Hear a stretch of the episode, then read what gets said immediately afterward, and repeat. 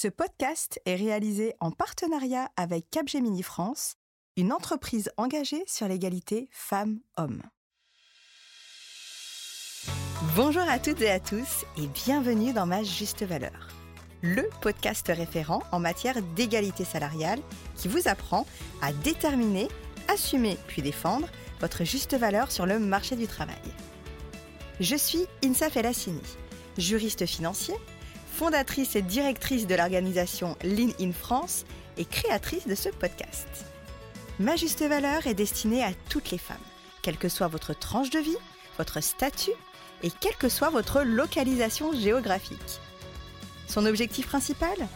Développer votre confiance en vous et vous partager des outils concrets qui vous permettront de vous construire une carrière et une vie à votre juste valeur. Pour cette saison 2, Ma juste valeur va vous donner de la visibilité sur les attentes du marché du travail, plus qu'indispensable en cette période de profond changement, vous coacher à construire, développer puis gérer la carrière dont vous avez toujours rêvé, puis obtenir le salaire que vous méritez, et enfin, je l'espère, vous inspirer en vous partageant des parcours de vie et de carrière inspirants. Deux fois par mois, je partage mon micro avec des DRH, des directrices RSE, des acteurs et des actrices du monde économique, des personnes inspirantes, des juristes en droit du travail ou des expertes en développement et gestion de carrière. Vous êtes prêtes? Alors place à l'épisode. Bonjour à toutes et à tous, je suis très heureuse de vous retrouver pour une nouvelle interview aujourd'hui d'une femme très inspirante, Amina Saber. Amina a une carrière très atypique. Elle allie ses passions pour la diplomatie, l'entrepreneuriat et les projets innovants à fort impact social. Elle débute sa carrière à Berlin au sein d'un think tank en sécurité et relations internationales du gouvernement allemand. Puis, elle part s'installer trois années en Égypte où elle rejoint l'ambassade de France à Alexandrie et au Caire.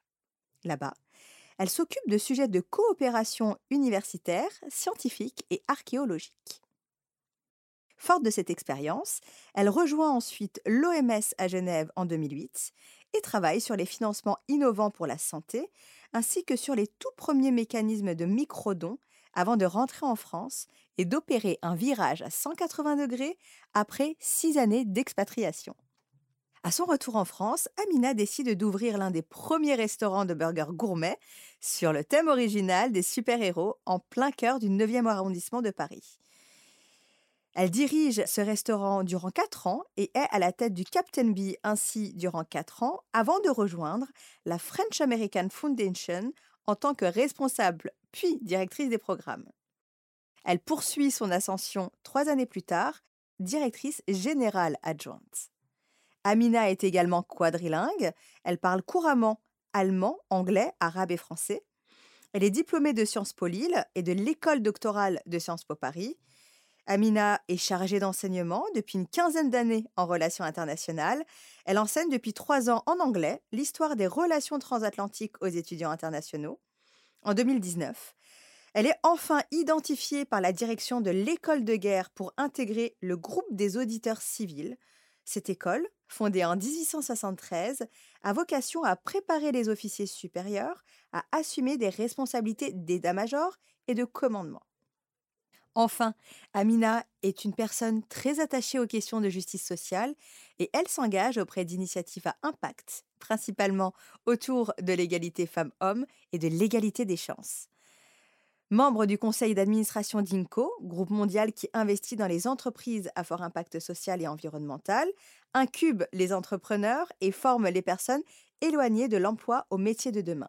Vous l'aurez compris, Amina Saber est une femme inspirante et je suis très heureuse de la découvrir un peu plus aujourd'hui et de vous partager son parcours. Bonjour Amina. Bonjour Insaf, je suis ravie d'être ici. Écoute, je ne peux pas te dire à quel point moi-même je suis ravie de recevoir une amie à l'antenne de ce podcast et de recevoir la femme que tu es.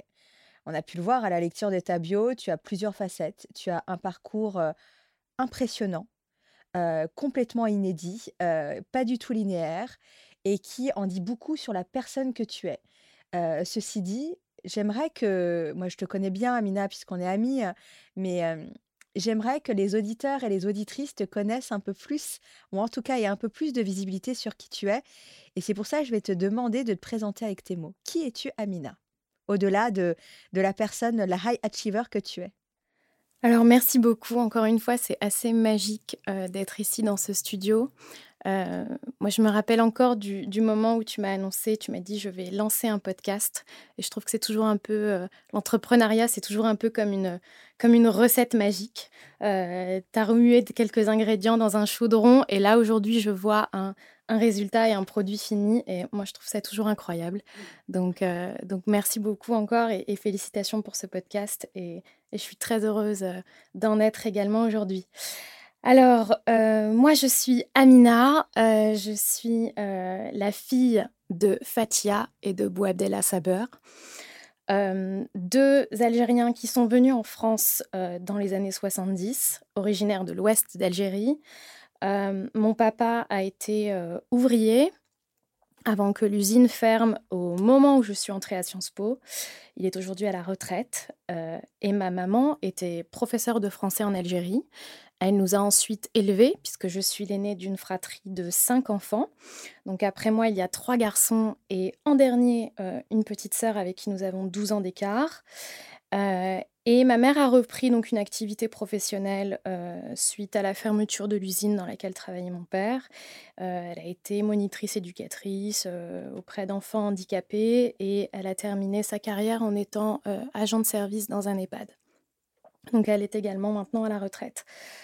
Euh, je suis aujourd'hui à Paris, euh, donc depuis 2011. Ça n'a pas toujours été le cas, puisque comme tu l'as souligné, j'ai été six ans expatriée euh, au Moyen-Orient, où ça a été une expérience vraiment fascinante. donc j'ai habité en Égypte, mais j'ai aussi eu la chance et l'opportunité d'étudier et de voyager dans toute la région. Et ensuite, effectivement, à, Genève, mais sur un poste sur lequel il y avait beaucoup de déplacements à l'international. Donc je pense que je peux aussi me qualifier à la fois par cet ancrage euh, à Reims, euh, par, euh, par donc cette filiation familiale qui vient d'Algérie et par vraiment une, une soif non seulement de découvrir le monde, mais aussi d'y avoir eu des moments, des longs moments d'installation. Et le fait d'avoir habité dans ces pays m'a aussi, aussi, je pense, profondément, profondément fait grandir.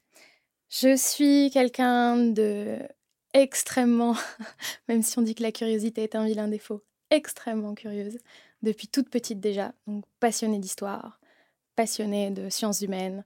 Euh, je voulais tout comprendre et je veux toujours aujourd'hui chercher à comprendre euh, les choses et notamment le monde qui nous entoure. Euh, et puis aussi marquée par une, une farouche volonté de ne jamais me laisser enfermer. Donc c'est ça aussi qui a fait que, j'ai eu les, choix de, vie et de, carrière que j'ai faites, parce que je me suis jamais, ou en tout cas très peu interdit de choses et voilà et de partir ou d'accepter des jobs ou de, prendre des décisions qui allaient me permettre de m'épanouir. Amina, ta présence aujourd'hui à, mon micro et à l'antenne de ce podcast est vraiment forte de symboles pour moi. Je suis très touchée quand tu, quand tu te présentes et quand tu dis qui tu es, au-delà de ton parcours qui est absolument fantastique et inspirant, et on pourrait mettre autant de superlatifs possibles. tu es vraiment, pour un épisode qui s'inscrit sur la thématique que l'on aborde avec ton épisode et dans d'autres, de la diversité en entreprise et, de la richesse qu'on que, que l'on peut obtenir grâce à la diversité, c'est évidemment, c'est la personne que tu es, les valeurs, le parcours que tu as et surtout l'exemple que tu donnes à des millions de personnes. On est dans une situation qui est très particulière actuellement. L'actualité est très lourde et, elle est pesante. Et, et c'est vrai que les personnes qui sont issues de la diversité peuvent être pointées du doigt. Elles peuvent également être tenues responsables pour des, actes qu'elles ne commettent pas, tenues responsables pour une obédience qu'elles ont choisie mais qu'elles qu'elles suivent de manière qui est très qui, qui est très personnelle hein, et qui est très respectueuse aussi de l'obédience des autres et, respectueuse de toutes les croyances possibles et, de la liberté, etc. Et on peut voir que, et tu es là, pour moi, tu es l'exemple parfait de l'école de la République. Tu es l'exemple, et c'est très sincère, tu es l'exemple de l'école de la République, tu es, un produit de la République, tu es un produit de la liberté d'expression, tu es un produit de la France, es ce qu'on peut faire de mieux, ce qu'on peut faire de mieux quand on est un enfant de la République. Et, pas seulement parce que ton parcours et, ta carrière, elle est plus que je l'ai dit, mais je le répète encore, elle est plus qu'inspirante et, vraiment et fantastique, fabuleuse. C'est aussi parce que tu es une personne qui incarne des valeurs qui sont des valeurs les valeurs de la République et une personne aussi qui walk the talk. Quand tu dis que tu es très investi dans les initiatives qui ont pour vocation à promouvoir l'égalité femmes-hommes, à promouvoir l'environnement, à promouvoir l'impact social, c'est vrai. On l'a vu, on a collaboré plusieurs fois ensemble.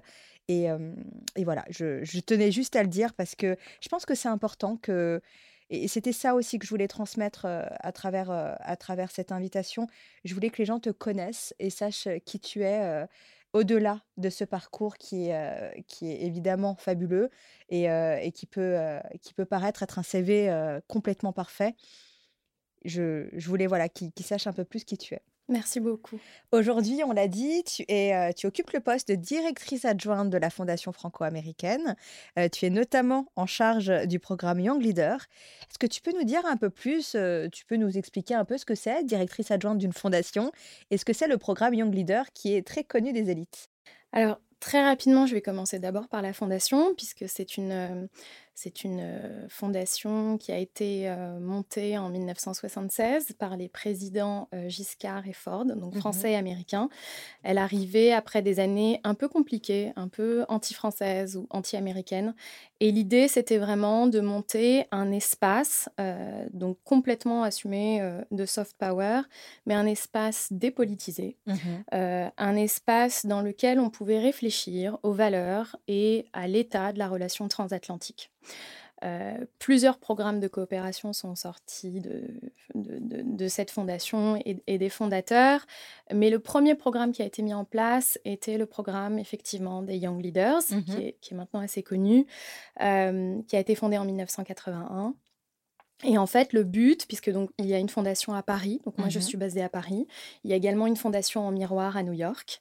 Euh, et l'idée est que chaque année, la fondation à Paris détecte 10 euh, personnes, 10 Français, mmh euh, qui euh, excelleraient dans leur domaine et, qui auraient des, des, valeurs apportées dans la relation transatlantique. Et côté américain, mes collègues font également ce travail de détecter 10 Américains. Une fois que les deux sélections sont faites, nous les mélangeons et ils font un séminaire qui se tient une année en France, cinq jours, et mmh une année aux États-Unis. Et donc l'idée, pendant ces cinq jours, bon, alors il y a le côté euh, officiel et officieux. Le côté officiel, c'est qu'effectivement, ils passent cinq jours ensemble à réfléchir euh, à des idées, des enjeux de société mmh contemporains. Euh, et aussi, c'est aussi l'opportunité d'aller voir euh, certains décideurs politiques, économiques, d'aller aussi sur le terrain, d'aller voir des associations et d'échanger sur toutes ces différences culturelles qu'on peut avoir, de perception, d'action et de réflexion, bien sûr. Et le côté officieux, c'est les 12 heures d'avion, tous ensemble, mmh les trajets en bus, les moments de repas on essaye vraiment toujours, et de toutes les façons, ils le font assez spontanément, mmh euh, de se mélanger. Et vraiment, c'est tous ces moments informels euh, font que à la fin de la semaine, en général, c'est assez compliqué de les séparer. c'est un peu une ambiance aussi. Euh, colonie de vacances. Colonie de vacances, mais tout en restant très sérieux aussi sur tout au long de la journée. Faire du sérieux sans se prendre au sérieux. Exactement, voilà, c'est exactement le, but. Euh, et ensuite, euh, se créer une amitié, des affinités, ils se, ils se revoient entre eux, etc. Et, ils contribuent ensuite à alimenter aussi les réflexions de la Fondation sur la relation transatlantique et sur du coup les enjeux qui traversent euh, les deux sociétés. On peut dire que c'est un programme d'élite puisque c'est un programme qui a reçu des personnalités.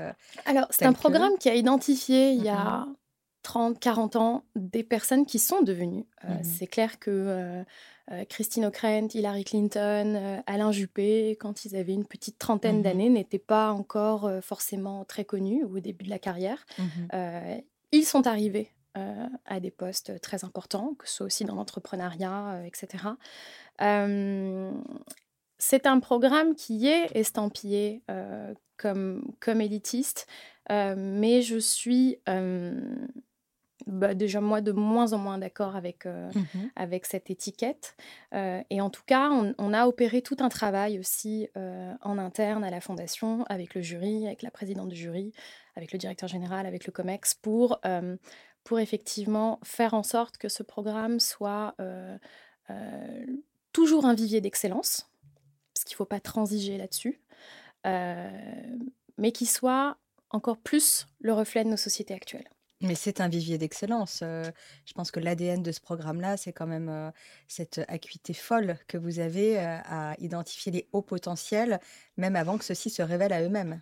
C'est exactement ça. En fait, si effectivement au début du programme, il y avait des personnes, surtout côté américain en fait, qui mmh s'attachaient à identifier des personnes, mais qui étaient quand même sur des qui étaient quand même sur des tracks, sur des chemins mmh assez établis. C'était des personnes qui, euh, euh, qui avaient fait l'ENA, euh, qui étaient certes en début de carrière ou milieu de carrière, mais, mais qui étaient déjà... Dans l'antichambre. Qui étaient déjà dans l'antichambre, mmh exactement. Aujourd'hui, en tout cas depuis quelques années, on, a vraiment côté américain et côté français, on a vraiment, on s'est vraiment attaché, on s'est vraiment beaucoup interrogé, on a fait pas mal d'introspection et on s'est dit bon, on veut pas. Euh, enfin voilà, moi, j'appelle aujourd'hui euh, certains. Enfin, avec les réseaux sociaux, je trouve qu'il y a quand même ce qu'on appelle beaucoup le business de l'ego. Mmh et tout le monde euh, se, enfin, voilà, se met en valeur. C'est très, voilà, très compliqué de, d'identifier des personnes quand certaines occupent déjà tout l'espace médiatique. Euh, ou, euh, ou, des réseaux sociaux et, ça se retweet, etc. Je pense que c'est plus intéressant. En tout cas, nous, on a mis beaucoup plus euh, l'accent sur le fait de d'aller aussi chercher des personnes. Donc, un peu toute l'année. et, c'est super parce que c'est vrai que ça rejoint ce que moi aussi j'adore. En tout cas, je ne savais pas que je le faisais, mais je me suis rendu compte que je le faisais étant très curieuse, de toujours un peu regarder ce que les gens font, où ils en sont, d'aller assister à des conférences, mmh de lire un peu des portraits dans la presse, de me dire ah tiens euh, cette personne, je sais pas tel chercheur, il travaille sur tel sujet, c'est hyper intéressant. Bon et eh ben 5 7 ans après, euh, il ou elle parce que je pense à elle en particulier euh, est au collège de France et puis mmh ensuite ah, elle avait été repérée par le MIT et, et du coup, j'aime bien moi cette approche d'aller d'aller aussi détecter et identifier des personnes qui ne savent même pas ou qui parfois sont tellement la tête dans le guidon qu'elles ne se rendent même pas compte qu'elles sont en train de, transformer des choses et qu'elles ont un potentiel absolument incroyable. Un peu comme une chercheuse de trésors. Ouais, c'est j'aime bien l'image, mmh j'aime beaucoup l'image, mais c'est vrai que on a inversé, bon, bien sûr, l'appel à candidater est public et mmh disponible et, tout le monde peut présenter sa candidature.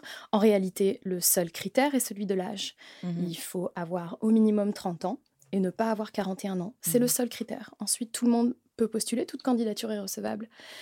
Mais c'est vrai que quand je vais un petit peu gratter, chasser et que euh, je j'écris à quelqu'un et que je lui dis est-ce qu'on pourrait se prendre un café? Et que je dis à la personne, voilà, j'ai pensé à vous parce que ça, il m'est déjà arrivé, et pas qu'une fois d'ailleurs, et, c'est aussi pour moi un premier indice mmh que peut-être, euh, effectivement, en grattant un petit peu, il y a vraiment de l'or derrière. La personne me dit, mais oh là là, mais pas du tout, mais c'est pas du tout fait pour moi ce programme. Et là, je me dis, ah, justement, tu c'est pas fait pour toi. c'est que ça l'est définitivement. Oui, alors que voilà, c'est vrai qu'il y a euh, d'autres profils ou d'autres personnes qui, euh, qui nous sursollicitent. Et bon, en général, c'est encore une fois, euh, euh, tu peux questionner les intentions. Mmh Amina, ce qui te caractérise le plus, c'est euh, clairement les valeurs de diversité et d'inclusion que tu fais rayonner et que tu portes en étendard. moi, j'aimerais savoir pourquoi est-ce que ces valeurs, même si on peut s'en douter un petit peu, elles sont si importantes pour toi et pourquoi, à ton sens, c'est ces valeurs-là qui sont en train de créer le monde de demain et qui vont shaper le monde, notre monde de demain. Ce fameux monde d'après dont tout le monde parle, mais, euh, mais qu'on ne voit pas encore.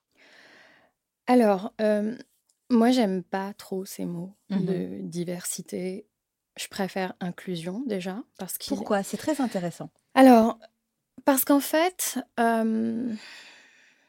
ce sont des mots qui sont complètement une fois que les mots sont dévoyés mmh par du marketing, par, je sais pas, aujourd'hui tu es comme moi, tu ouvres ton LinkedIn et tu vas voir toutes les grosses entreprises du CAC 40 indiquées à travers des posts, des rapports, des photos, à quel point en te disant super, on est vraiment géniaux en diversité, en mmh inclusion, parce que ce sont des valeurs tellement importantes. Au final, moi je veux objectiver et factualiser les choses. Mmh tu prends des conseils d'administration de ces entreprises. Est-ce que c'est fait? Non. Est-ce qu'il y a un résultat? Donc en fait, je m'en, enfin, c'est pas que je m'en fiche de savoir que qu'il euh, euh, qu'il ou elle euh, irait, je sais pas, inviter des écoles ou faire des choses avec des territoires moins favorisés.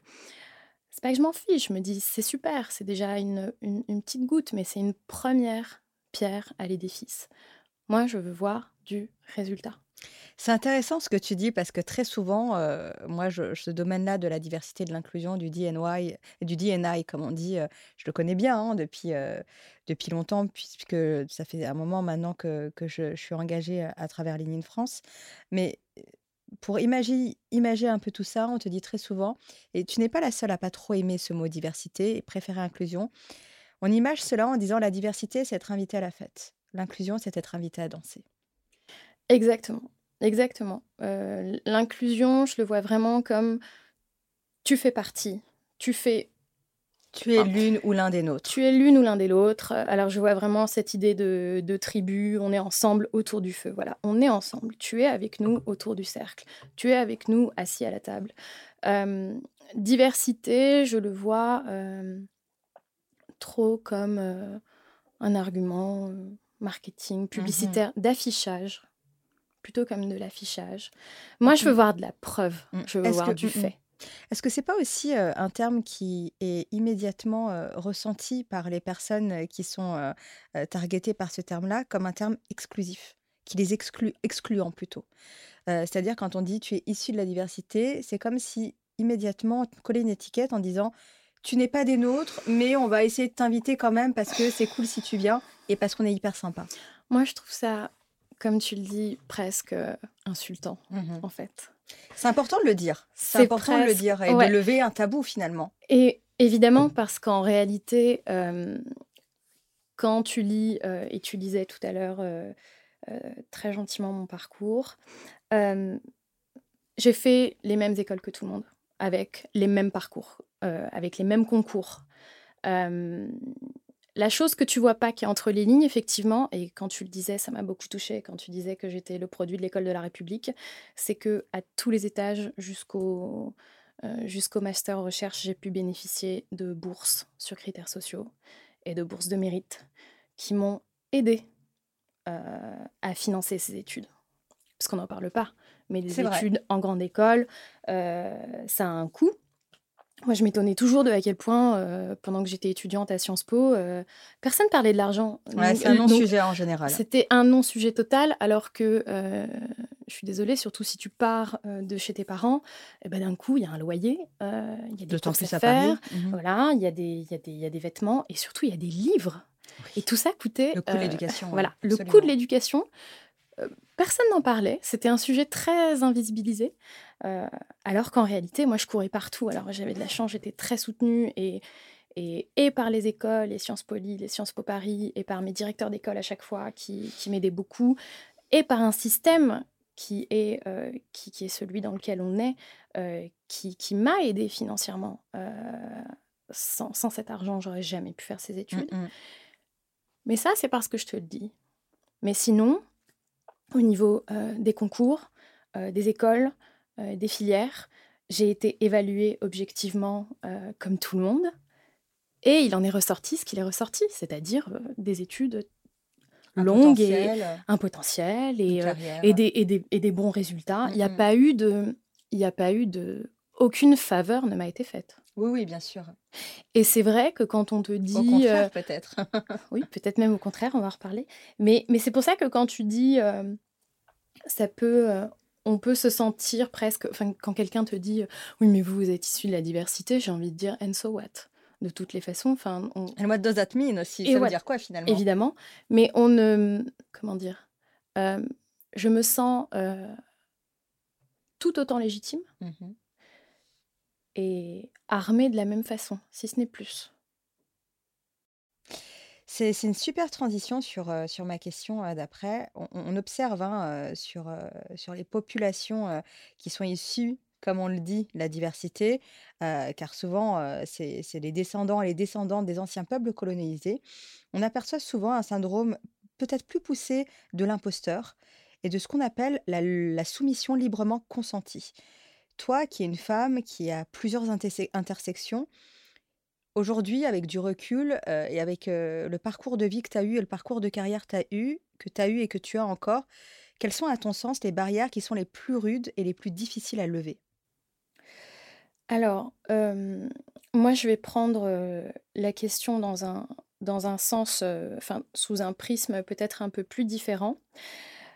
Moi, je suis hyper contente mmh et hyper fière d'être, comme tu dis, à l'intersection de plein de barrières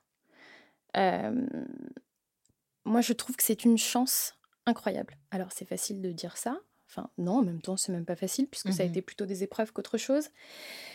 Mais. Et c'est pas toujours vécu comme une facilité par, par ce type de population? Non, sur le moment, non. Mais en fait, j'ai lu il y a pas très longtemps qu'en fait, la signification initiale du mot résilience, mmh c'était un terme qui s'appliquait à la chimie et qui voulait dire le matériau qui reprend sa forme après un choc. C'est magnifique. bon, Dieu sait, l'univers sait qu'on en a pris des chocs. Mais dire. je trouve, en fait, moi je trouve, c'est, ça va peut-être paraître assez arrogant de dire ça, mais je trouve que les personnes euh, qui ont le plus souffert et qui souffrent le plus sont intrinsèquement les plus fortes. C'est juste qu'elles ne le savent pas. Ça, c'est un autre sujet. Mmh, mmh, mmh. Elles ne le savent pas. Mais avoir euh, été à la rue, euh, avoir, eu, avoir eu à se débrouiller ou à éduquer des enfants avec des très petits revenus, voire peu de revenus, euh, avoir travaillé de façon laborieuse sur des chantiers, avoir eu à porter des, sacs de, de, de, ciment, avoir fait du ménage, etc., c'est beaucoup plus éprouvant que d'avoir tout eu et d'avoir considéré euh, euh, son statut comme étant acquis.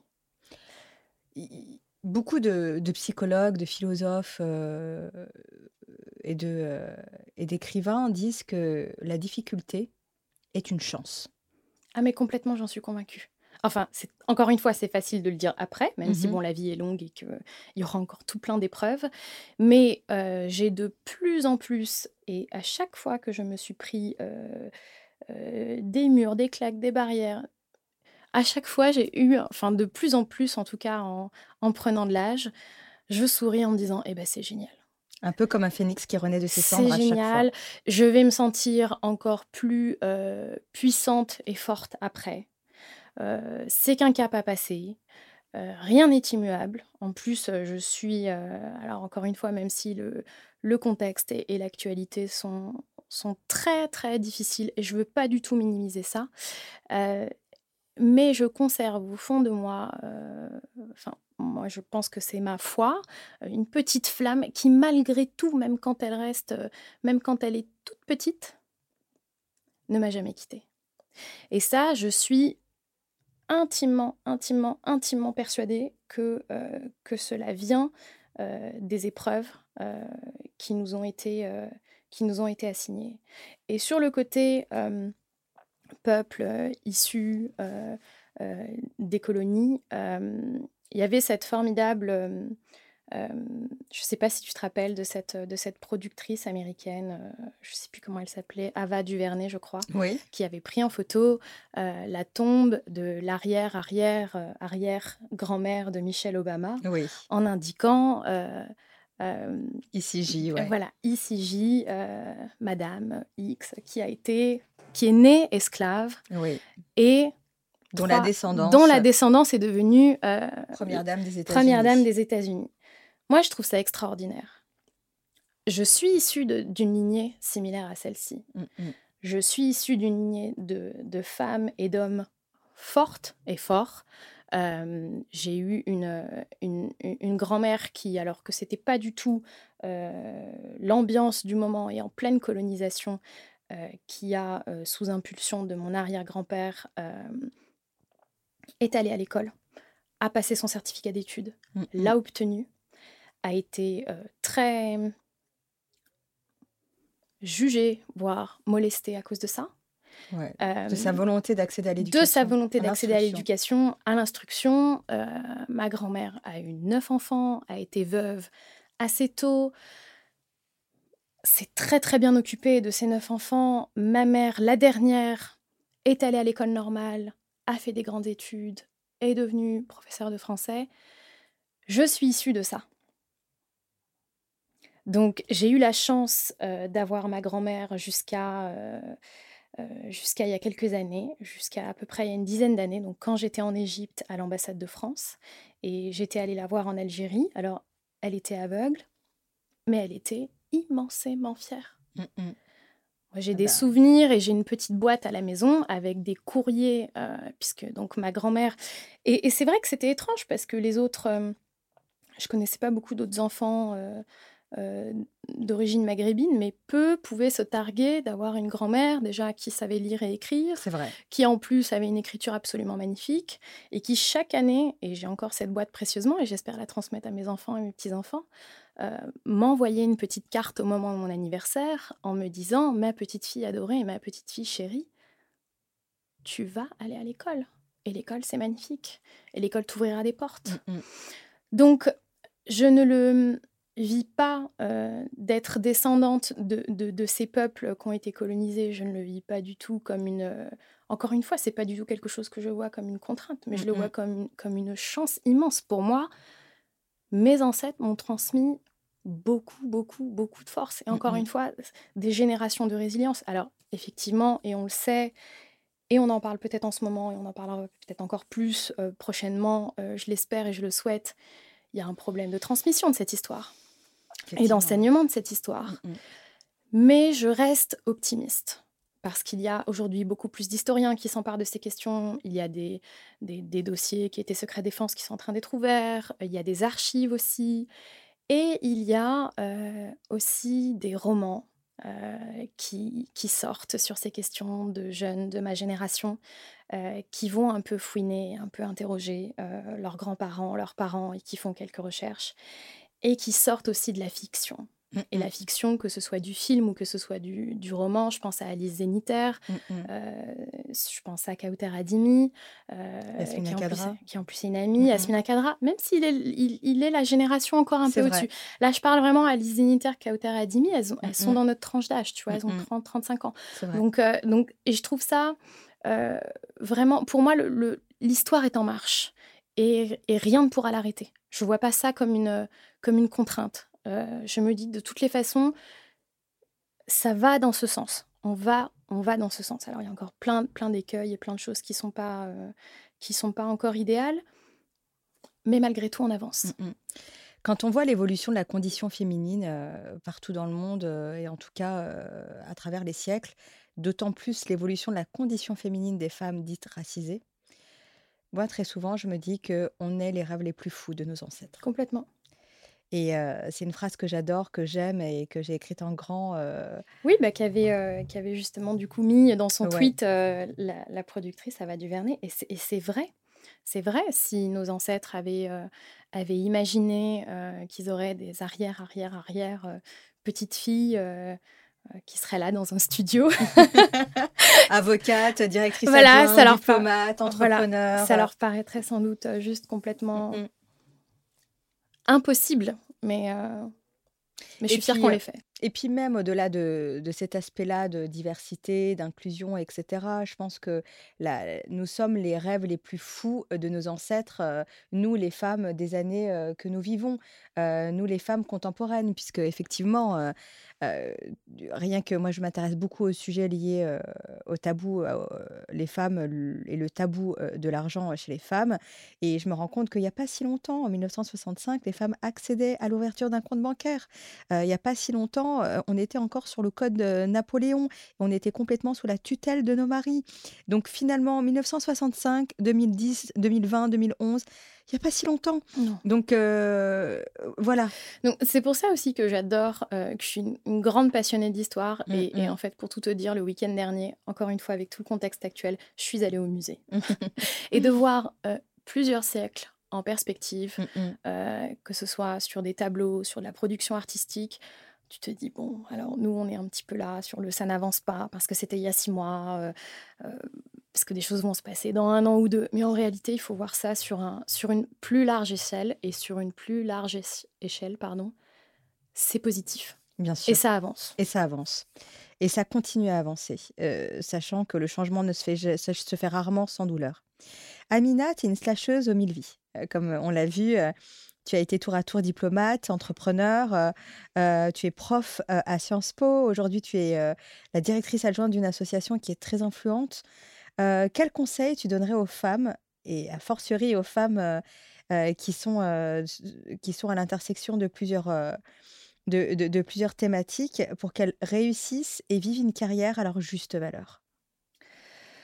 Euh, Ces femmes qui doutent en elles, ces femmes qui se disent euh, c'est la crise. euh, alors en déjà, plus, je pense qu'il faut se le dire entre nous. mm, mm, Euh, je me suis rappelé il y a pas très longtemps, je me rappelle que quand j'étais quand j'étais plus jeune, surtout quand j'ai commencé à être ado, jeune adulte, ma mère était, je, je trouvais que ma mère était trop exigeante avec moi, mhm. même mon père aussi d'ailleurs. Mais et donc je leur disais ah mais c'est jamais assez pour vous, blablabla. Bla, bla, bla. Et qu'est-ce qu'ils me répondaient? Et surtout qu'est-ce que ma mère me répondait? Ma mère me répondait tais-toi, je connais ta valeur. Ah, c'est beau ça. Mm, mm. Toi, tu ne sais pas ce que tu vaux, peut-être. Moi, je sais ce que tu vaux. Je t'ai fait. Alors, tu sais, ça, c'est le Ça y est, côté. j'ai la chair de Voilà. poule. Ça, c'est le côté auteur de l'auteur. Euh, mais c'est c'est pas une parole exclusivement euh, que ma mère m'a dit. hein. Mon, mon père me le, me le dit maintenant. Enfin, en tout cas, plus récemment. Mais ma mère. Et vraiment, moi, je. je voilà, je m'engueulais avec ma mère, je me disais, oh, mais tu, tu, tu me dis que ça, c'est pas assez bien, etc. Et elle me dit, mais parce que moi, je sais. Toi, tu le sais pas, mais moi, je le sais. Moi, je te vois avec mes Moi, yeux. je te vois. Mm, mm. Et, euh, et c'est vrai que de s'entourer, alors moi je suis très bien entourée, je, mais alors ça se construit déjà. Ouais. Et en fait, surtout, euh, j'ai lu un truc il n'y a pas très longtemps passé qui disait il n'y a, pas de- y a pas de petits compliments. Et c'est vrai que parfois, faire une pause de deux minutes et dire euh, euh, à sa sœur, euh, à ses amis, euh, euh, à ses proches, Mhm. euh, à, à- à ses collaborateurs, à ses collègues, de leur dire tu sais, c'est vraiment bien ce que tu fais. C'est, J'aime bien qui tu es. J'ai- J'aime bien ta façon de réfléchir. Mhm. Tu vas aller loin. Cette- La porte, elle t'est ouverte. On ne fait pas assez euh, ce moment de pause euh, pour se le dire. Et du coup, c'est vrai que si on ne te le dit pas, c'est un peu compliqué de le, de le deviner. En tout cas, il faut essayer de le cultiver, à mon sens. C'est vrai qu'avant de vouloir être euh, leader et de se proclamer, de se proclamer pardon, leader, moi, mon chef me dit, me dit toujours être d'abord leader de soi, c'est bien. Oui, c'est déjà quelque chose. ouais. Apprendre à se connaître, savoir qui on est, toi-même. se Mm, connaître soi-même, euh, connaître ses propres limitations, ses propres faiblesses, Mhm. euh, savoir un peu où sont ses points faibles, mais aussi être lucide et voir où sont ses points forts et où sont ses forces. Et ensuite, euh, se le dire et être suffisamment bien entouré pour... pour se... ça, donne de la force d'être ensemble. C'est pas pour rien qu'on dit qu'ensemble on va plus loin. Absolument. Mais ça se, on, se donne de la force et de se dire ta valeur, je la vois. Et parfois, c'est vrai que je me suis pas rendu compte moi que que parfois, de façon très très très très évidente, euh, je voyais chez certaines personnes euh, que j'aimais beaucoup et avec qui il y avait beaucoup de euh, de feeling, puisque j'accorde beaucoup d'importance dans mes relations au quotidien et professionnelles aussi à l'intuition. Et parfois, je vois. Et parfois, je me dis, mais tu es à cet endroit-là, mais tu sais qu'en fait, euh, tu serais génial à cet endroit-là. Mmh, mmh. Tu es à cette place-là A, mais en fait, la place B, euh, elle est magnifique pour toi. Et avant, je le disais pas. Je le disais pas aux gens parce que j'avais peur, euh, je sais pas, ou qu'ils me prennent pour une illuminée, ou pour, c'est- ou pour une, je Oui, sais pas, une, c'est délicat. une voyante. fois. Puis c'est délicat aussi parce que tout le monde n'a pas toujours de l'ambition ou envie de sortir de sa zone de confort ou, ou, ou, Ou la capacité à recevoir. ou la capacité exactement Mm, mm. à accepter et, et à accueillir Oui, absolument. ça. Et donc, donc j'ess- j'essaye de, de, de faire attention à la façon dont je vais le dire, ou Mhm. voilà, mais je finis toujours, toujours, toujours par le dire. Parce que pour moi, ce serait un. euh, euh, ce serait vraiment. euh, Enfin, c'est pas, c'est pas quelque chose que je peux garder pour moi. Quel conseil tu pourrais partager, euh, en tout cas euh, au-delà d'un conseil, mais quelle est ta vision et à ton sens, euh, une vie vécue à sa juste valeur? Une vie vécue à sa juste valeur? Waouh, quelle question.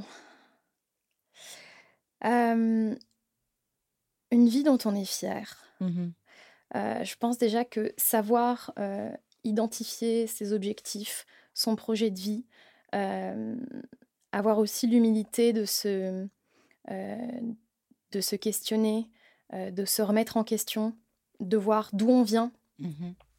et, et- et- et où on est arrivé, et aussi l'impact et, et l'impact qu'on a pu provoquer autour de soi. Ça, je trouve que c'est c'est très important de se dire qu'on a pu, euh, de se dire qu'on a pu euh,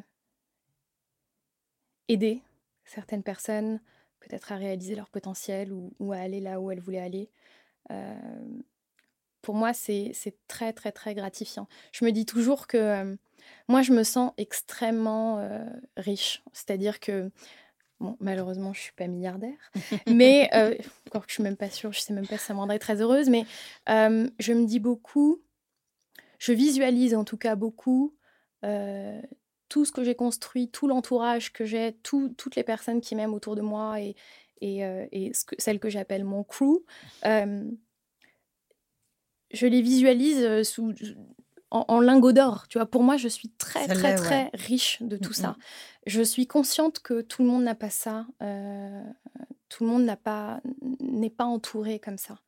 Et, euh, et, et vraiment, pour moi aussi, l'idée de euh, de pas ça, sert à rien en fait de euh, il y a une citation qui dit euh, qui dit leadership is not about creating followers it's about creating new leaders Mhm. euh, donc c'est vrai que quand tu... On, on s'en fiche d'avoir euh, X mille personnes euh, qui te suivent, euh, des millions de personnes qui te suivent sur Instagram ou sur Twitter.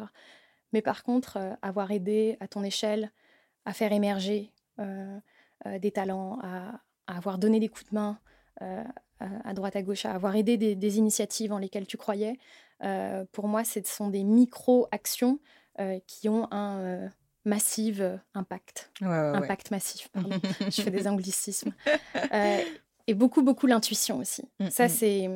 euh, une fois, j'avais une décision très difficile à prendre euh, quand j'étais entrepreneur et je me rappelle, j'arrêtais pas de radoter et, au- auprès d'un ami qui m'a dit « Oh, mais tu me casses la tête, au fond de toi, tu sais. » Et en fait, j'étais complètement interdite et il me dit tu sais, au fond de toi, tu sais quelle décision tu dois prendre. Tu es juste en train d'essayer de chouiner, que je te rassure, etc., d'avoir des chiffres. Mais au fond de toi, tu sais exactement ce que tu as à faire. Il m'a dit, allez, viens, on va prendre un café. Et je me suis dit, mais ouais, c'est vrai, tu as raison. Donc en fait, je vais juste faire ça. Et en fait, au fond de soi, c'est vrai, on sait toujours. Le Alors, fameux gut feeling. c'est très compliqué, de, par contre, de, de se caler sur une bonne fréquence d'écoute Ouais, pour pas entendre c'est la clé, hein. Pour pas entendre tous les, tous les bruits inutiles qui vont te, Mm, qui mm. vont te polluer. C'est très compliqué de se mettre sur sa fréquence d'écoute. Euh, mais, euh, mais en réalité, quand on se sonde et quand on travaille sur soi et qu'on se connaît au fond de soi, vraiment, on a toujours la réponse. Et c'est évident. Merci beaucoup, Amina. Euh, développer euh, sa capacité de résilience, euh, se sublimer en sublimant les autres, l'idée en créant des leaders. Euh, voilà, c'est ce que je vais retenir de cette interview, au-delà de ton authenticité, ta sincérité. merci beaucoup. Merci d'être venu, merci d'avoir répondu à mes questions, merci d'avoir été à mon micro, merci, de, merci de ton amitié et merci de faire partie de mon crew à moi aussi. arrête, je suis émue. je suis absolument ravie et très, très, très heureuse d'avoir été, d'avoir été là aujourd'hui. Et effectivement, tu fais aussi partie du mien. Donc, mmh. Ça a été un plaisir, Amina. Merci beaucoup. À très vite. À bientôt. Au revoir, Amina. Merci. Cet épisode vous a plu? Sachez que Ma Juste Valeur, c'est un podcast, mais aussi un outil 360 qui a pour objectif de renforcer les politiques d'égalité salariale. Il est composé de plusieurs formations e-learning à destination des entreprises, des écoles et universités, des pouvoirs publics ou encore à toutes celles qui veulent avancer dans leur carrière. Si vous souhaitez agir concrètement sur les inégalités salariales, améliorer et développer votre politique d'attraction et de rétention des talents, préparer et outiller vos étudiants et étudiantes à la dure réalité du marché du travail et du monde de l'entreprise, ou encore sortir de la salle d'attente de votre vie et vous construire enfin une carrière à votre juste valeur, contactez-nous. hello majustevaleur.com et pour toutes celles et ceux qui souhaitent soutenir Ma Juste Valeur, vous pouvez noter ce podcast en indiquant bien sûr 5 étoiles. Partagez, relayez et nous suivre sur les réseaux sociaux Ma. Enfin, souvenez-vous, c'est votre job de connaître votre juste valeur. Alors, déterminez-la, assumez-la et défendez-la.